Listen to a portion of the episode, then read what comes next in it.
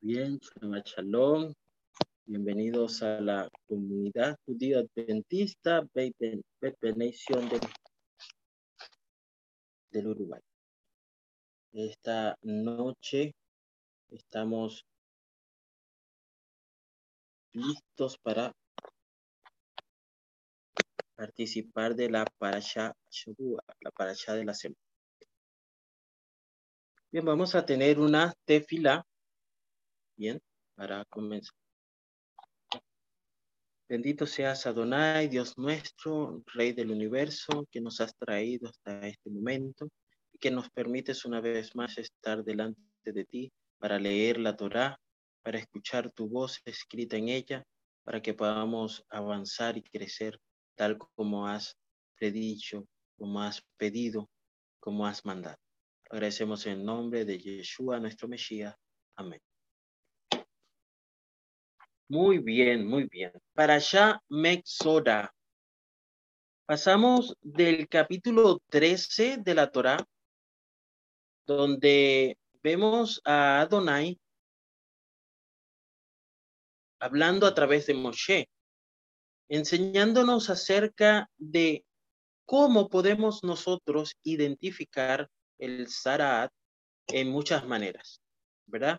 Vemos que no solamente era Sarat en la piel de la persona, sino que se encontraba en la ropa, en objetos hechos de piel, e incluso podía encontrarse el Sarat en, mm, en, en, una casa, ¿verdad? En las paredes, en algún otro sitio.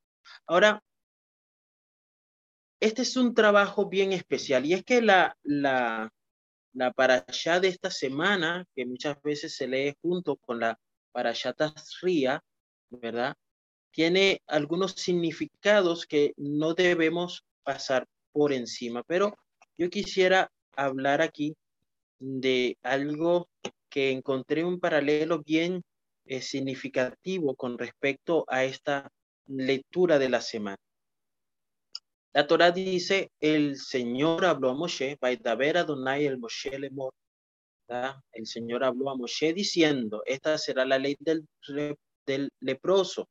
En los días de su purificación será llevado al sacerdote. Y vemos cómo hay una diferencia, ¿verdad?, entre todas eh, estos ritos de purificación que podemos encontrar en esos eh, sacrificios, esos ritos que se hacían para obtener perdón, para obtener paz. Pero este es más interesante porque este siempre debía ser un trabajo del sacerdote. Es decir, el sacerdote no podía limpiar a la persona del Sara. El sacerdote solo podía emitir un juicio y decir, determinar si la persona estaba impura o si la persona había sido eh, sanada del Sarat, ¿verdad? Y entonces así poder presentarse, mostrarse ante la sociedad. Eh, nuestra, nuestra parasha comienza allí en, en el libro de Vallicra, capítulo 14, versículo 1. Y el nombre que se le da a la persona eh, que, posee Sara se le, se le llama Mexora. Bien, este es el nombre con el cual nosotros podemos encontrar el inicio de nuestra parasha, pero es una persona, es decir, es el atributo, el nombre, la identificación que recibe una persona por tener esta, uh, uh, este, esta, um, este mal en su cuerpo, ¿no? Y hay una de las cosas es que esta, esta palabra mexora viene de, me, de moxi y de ra, ¿no? El que saca el mal sobre otra persona, es decir, el castigo por esto es negazarat, ¿no? O, o lo que muchas traducciones que encontramos en la Torah nos dice que es le. Ya conocemos también otra de las cosas importantes de esta parasha y es que eh, se viene, se, eh, se, se adquiere se, se inicia este proceso de impureza cuando una persona, ¿verdad?, habla mal o calumnia a otras personas. Y en la Torá nosotros podemos encontrar algunos textos que nos van a relacionar a e, esta parte, pero la, los más reconocidos fue eh, los dos que se nombraron en la semana pasada para, para Chatarría. Se mencionó a Miriam, ¿verdad? Y a Aarón, ¿verdad? Cuando hablaron contra Moshe, pero vemos a Miriam que este, eh, recibe como resultado de, de, hablar mal, de calumniar, esta, este, este, este problema. Pero no fue Moshe, no fue ninguno de los que estaba presente, vivo en el momento, ¿verdad? Que dio la sanidad a esta persona. La sanidad vino de Hashem. Luego tenemos a Naaman, aparece Elí, aparece eh, Eliseo, ¿verdad? Y vemos que el, no fue el, el profeta quien sana a este hombre, sino que el profeta envió el nombre de Hashem y Hashem hizo el trabajo. Ahora entonces nosotros vemos que esta Saraat este, no estaba vista como una enfermedad biológica, ¿sí? Era una enfermedad que pudiéramos decir una aflicción divina resultante de una condición espiritual inaceptable. Bien, y hay unas ciertas características entre lo que se hacía con esta persona para poder. Primero tenía que estar impura, luego debía ser declarada pura para luego entonces poder llegar a ser santo. Bien, eh, era, era una condición especial que tenía que darse allí. Eh, y fíjense que una de las cosas que nosotros podemos encontrar en la, en la Torah es el último versículo del libro de Vallicra, capítulo 15, que nos dice por qué Hashem estaba pidiendo, exigiendo que existieran todas estas normas, se cumplieran todo esto.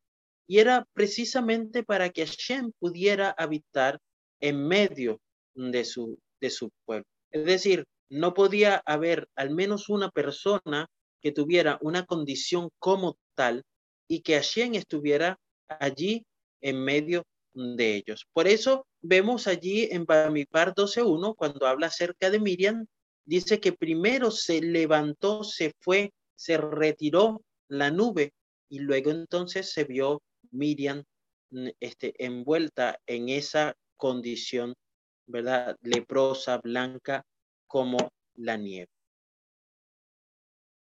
nosotros podemos ver este, estas eh, escamas visibles, estas úlceras que tenía la persona, eh, eran definidas como una en categorías de o estás puro o impuro, ¿no?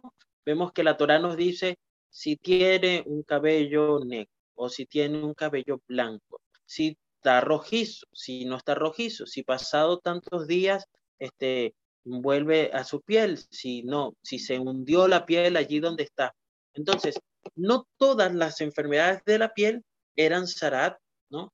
Y solamente aparecen aquí este, eh, mencionadas en, en, en 13, ¿no? Y era solo esta en particular, esta de todas las enfermedades, esta, la que indicaba que una persona era un mexora, ¿no?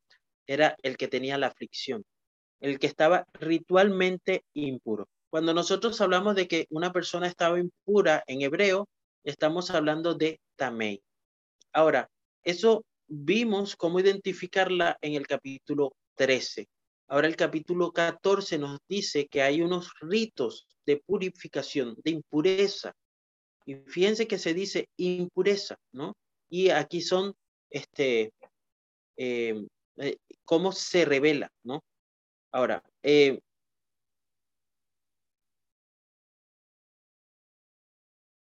después que la persona adquiere esta condición, debe hacer estos rituales adicionales, ¿verdad? Ya fuera hombre o mujer, llegar a ser aceptable delante de, de Adonai.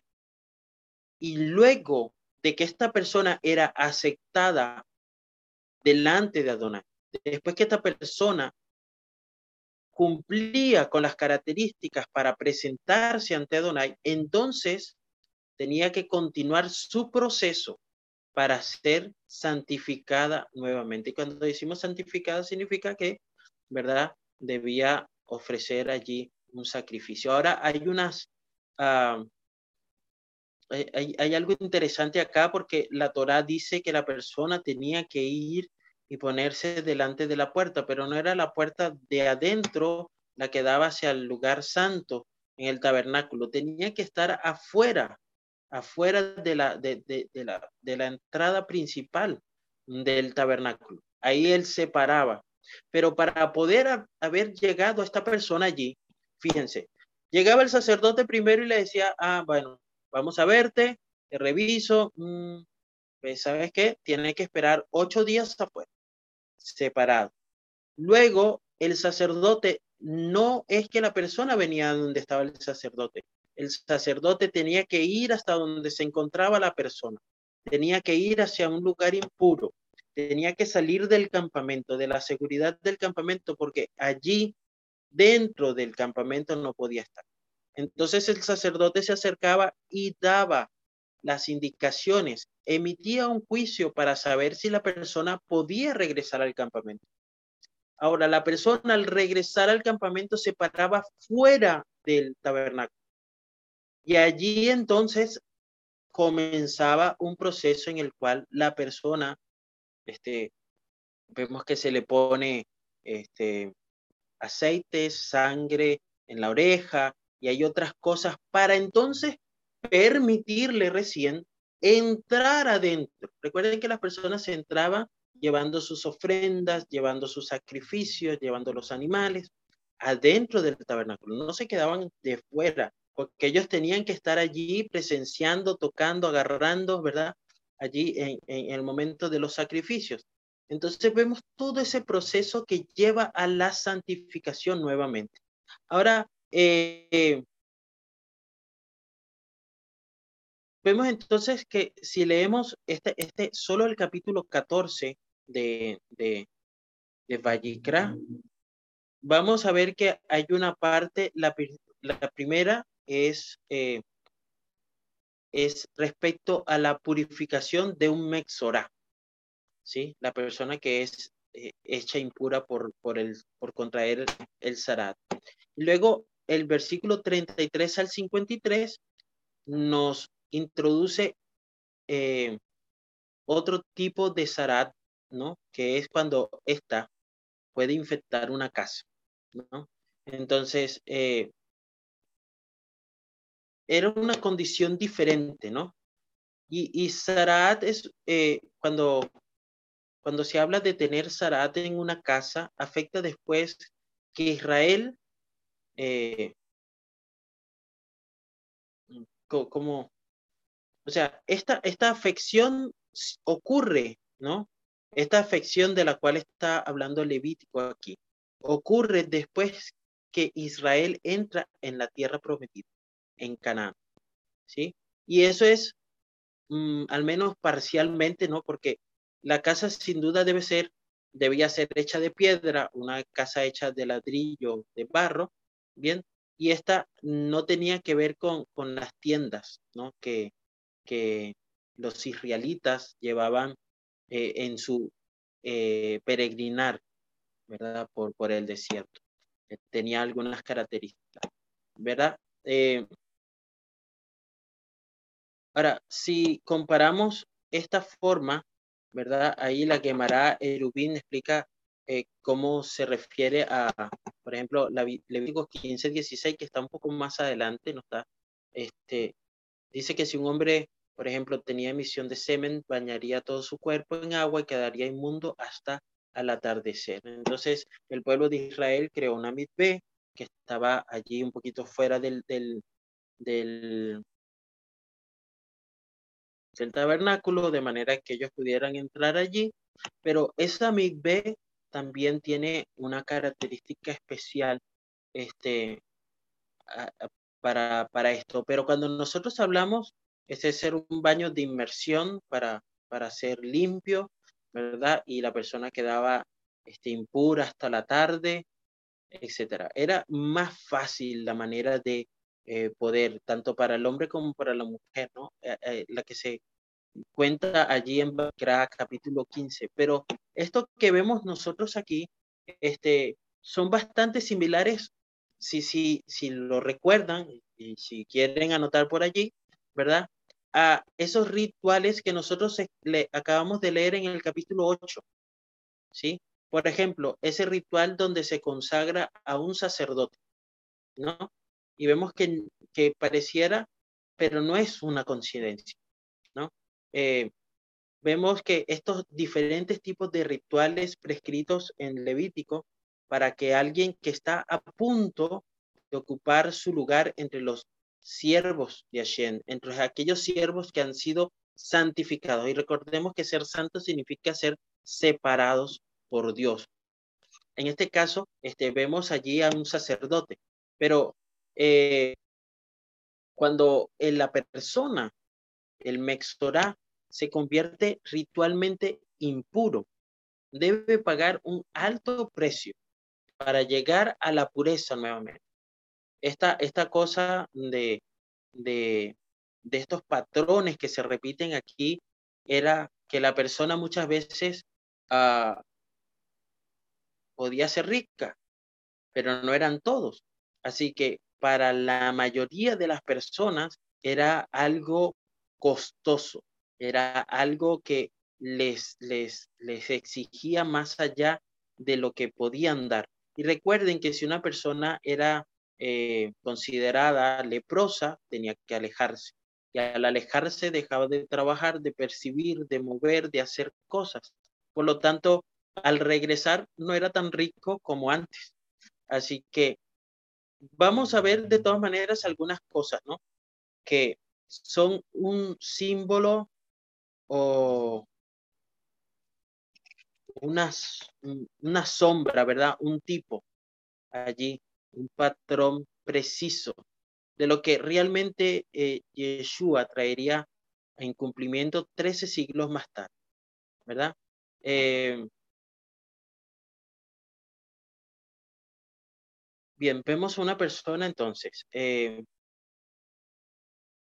que ahora al adquirir la Mexora es separado, es alejado del campamento y por, por esta situación, ¿qué no puede hacer allí? No puede hacer juicio por sí mismo, no puede hacer juicio por otra persona, ¿verdad? Aquella voz, aquella palabra, aquella fortaleza que lo llevó a hablar, a calumniar, a hacer cosas, no le sirve ahora tampoco para poder decir, estoy limpio, este, estoy sano. No, no puede ser él sino un sacerdote. Debe ser llamado para que venga, para que lo examine a él o a ella, ¿no? Y este, ¿verdad? Como les dijimos, debe aventurarse a estar frente a esta víctima, ¿no? Para ver si es puro nuevamente, ¿no? Eh, entonces, vemos por otro lado que tienen que llamar a una persona que nunca va a intentar curarlo, ¿sí? No va a hacer ningún, ninguno de estas cosas. Así que al sacerdote no se le preguntaba que determinara ni el nivel de la ofensa de la persona que había cometido en contra de Dios para contraerla, ¿no? Sino que solamente se le pedía, mira, diga si ciertamente tiene zarat o no y si diga si ciertamente no la tiene o no, ¿no? Eh, así que lo único que podía hacer era un seguimiento a esto, ¿no? Este, habíamos hablado, no, o creo que vamos a hablar eh, posteriormente en la próxima para allá, cerca de la vaca roja, ¿sí? En la que viene. Este, que también toma lugar en dónde. Y fíjense que hay unos paralelos entre estos, estos eh, estas acciones que se usaban o se realizaban fuera del campamento, ¿no? El de la vaca roja es una de ellas. Y también está el del chivo expiatorio, ¿no? Pero el de la vaca roja era afuera del campamento que el ritual era llevado a cabo y era llevado a cabo por quién? Por el sumo sacerdote. Era un ritual que, recuerdan, eh, se mezclaba las cenizas de la vaca roja con agua, la cual era después usada para rociarse sobre aquellos que necesitaban ser puros por haber tocado un muerto, ¿no? Y entonces, si ustedes hacen eso, van, a poder leer allí en los versículos 4 y 7 que hay una hay un patrón, hay una sincronía entre lo, lo, mismo que se utilizaba para purificar a alguien que tenía zarat, ¿no? Este, fíjense que ahora para la, la persona que tenía mexorá comienza con dos pájaros que son traídos al sacerdote, estos dos pájaros de, son de una variedad de, pájaros puros, es decir, era unos pájaros que no podían, no podía ser una paloma, por ejemplo, porque la paloma siempre vuelve y regresa. Tenía que ser unos pájaros que se pudieran ir y, eh, y no regresar. Eh, y hay otras características, por ejemplo, el hisopo, la madera de cedro y el rojo escarlata o ese, ese, ese, ese hilo que se pintaba de rojo que se extraía, ese, ese color se extraía de un gusano que daba ese tinte rojo y que se producía ahí en los tiempos bíblicos, ¿no? Este, salía de unos huevitos del, del gusano. Y cuando nosotros vemos esto, vamos a ver entonces que hay una similitud con respecto al, a la vaca roja, que también debía, tenía esas mismas características, tenía en la madera de cedro, tenía el hisopo, tenía el tinte rojo mezclado con sangre y agua, ¿no? Y luego entonces, este, esta persona rociaba el mexorá.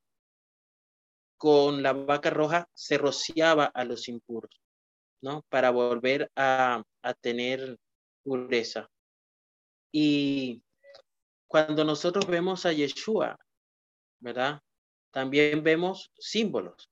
Vemos a alguien que moja un hisopo con vinagre, ¿verdad? Vemos allí también este, eh, el madero de cedro, ¿verdad? Y vamos a ver que hay muchas similitudes entre esto, pero el que, el que más me, me, me ha llamado la atención y que con este quiero cerrar, este es el siguiente, ¿no? porque si no vamos a pasar mucho tiempo aquí con esto, pero los quiero dejar para que me, meditemos en esto. Esta parte de, de, de la similitud de estos, de estos ritos, ¿no? Del hisopo, aquel, ¿no? Eh, es, bastante mm, visible o apenas lo nombramos, wow, mira, mira cómo está, ¿no? Pero eh, veamos algo eh, otra cosa aquí, ¿no? Que el término original que se usa para, fíjense que esto se metían en agua y la sangre se, se, se, se juntaba, la de la vaca roja con agua. Y el término que se usa allí para esta agua es Majin Hajin, ¿no? Este, allí se metía el gorrión y luego para ser escurrida sobre la persona, ¿no? Entonces, cuando nosotros escuchamos Majin Hajin, es un término que al decírselo en español van a encontrar una similitud. Significa agua viva, ¿sí? Entonces, cuando nosotros hablamos de agua viva, tal vez nos vamos a los escritos apostólicos, ¿no? Pareciera ser una idea de los escritos apostólicos. Pero el agua viva queriendo decir que, es, eh, que, la, que, que el agua es viva, significa que no era tomada de un pozo, no era tomada de un estanque, sino que era tomada de un manantial o un río, un río que fluye agua viva. E, era un requisito, ¿no? Para esta agua que era utilizada aquí en, en muchos, eh, muchos sacrificios que encontramos en el libro de Levítico, ¿no? Y sobre todo aquellos que hablan de purificación de una impureza llevaban eh, como ingrediente, como necesario para esto, este, ser utilizada agua viva. Así que cuando nosotros escuchamos que Yeshua se describe al mismo como la fuente de agua viva, los judíos que estaban allí en su entorno dijeron, ah, esto lo entiendo yo, esto lo comprendo yo. ¿Por qué? Porque los ríos se secan en ciertas épocas del año. Los manantiales paraban de tiempo en tiempo de fluir. Y cuando eso era necesario, cuando eso sucedía, perdón, era necesario entonces es que ir a otros lugares. Por eso vemos a las personas moviendo los, los, animales hacia otros sitios, moviéndose de lugares para eh, los nómadas, ¿no? Buscando agua, buscando agua, buscando agua. Que en términos mm, de, de espiritualidad, el pueblo de Israel tenía que moverse a buscar agua. Tenía que moverse porque era necesario, era requerida agua viva para los ritos de purificación que se realizaban en el templo, en el tabernáculo y en el segundo templo. Ahora Yeshua estaba allí diciendo, yo soy aquella fuente verdadera para la purificación y la misma nunca se seca. La esta fuente de agua viva es sin límites, ¿no? Entonces, nosotros tenemos otra idea que encontramos en los escritos apostólicos que comienza allí en la Torah. Y vemos entonces allí otro hecho interesante que es cuando Yeshua es traspasado, ¿qué sale de él? Sale agua y sangre.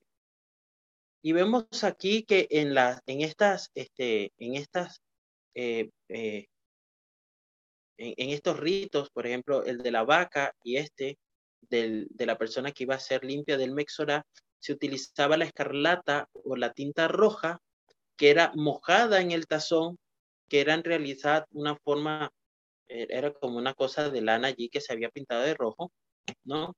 Y eh, cuando el animal Fíjense que allí había un sacrificio para este rito de purificación, ¿no? Mm, y este no es considerado ni siquiera un sacrificio, ¿no?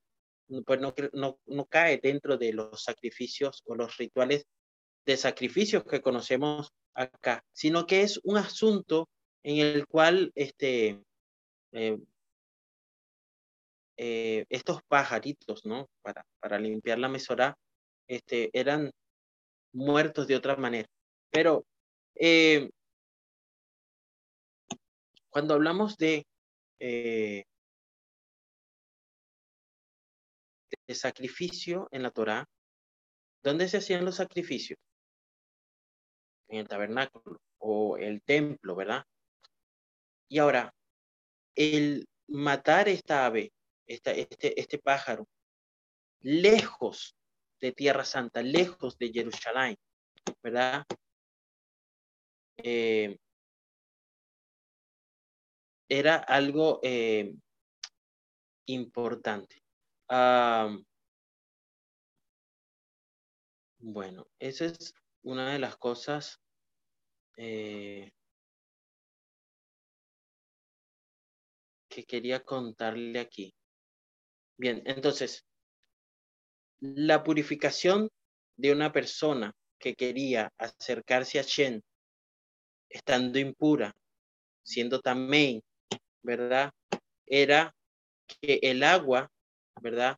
Hace a la persona impura, la convierte en una persona pura. La sangre del sacrificio hace a la persona pura y la aparta, la hace santa, ¿no? Y Yeshua cumplió todos los requisitos, incluso de un sacrificio. Entonces, hay una conexión, queramos o no, ¿verdad? Una alegoría entre su sacrificio y lo que nosotros estamos viendo aquí. Así que llegar a acercarnos a Shen en este tiempo si nosotros nos hemos alejado, si nosotros nos hemos retirado de su presencia, nosotros debemos hacer algo que es costoso. Por eso cuando nosotros vemos la, la salvación nos dice, sí, este, es gratis, este, no tienes que hacer nada, seguramente tienes que pensar que, eh, bueno, es aceptarla nada más. Sí, sí, yo la acepto, pero el precio fue lo más costoso que se pudo haber dado por mí. Y esa solamente la podemos entender cuando vemos la vida de Yeshua en los escritos apostólicos. Y cuando nosotros pensemos entonces en todos los pasos que debemos hacer, no solamente pensar de que estamos alejándonos de Hashem, ¿verdad? Por estar impuros, sino que nos estamos alejando incluso de los predios del sitio en donde el cual él tiene su pueblo separado. Es decir, allí no podía ni siquiera estar en medio del pueblo, no podía ser considerado parte del pueblo. Por lo tanto, el deseo de nosotros de purificarnos, de santificarnos, es, no es más que una de las razones que nosotros tenemos para que Hashem, ¿verdad? Como termina el versículo 33 del capítulo 15, para que Hashem pueda morar en medio de su pueblo nuevamente. Que Hashem te bendiga y te guarde en esta noche, que tengas un Shabbat Shalom.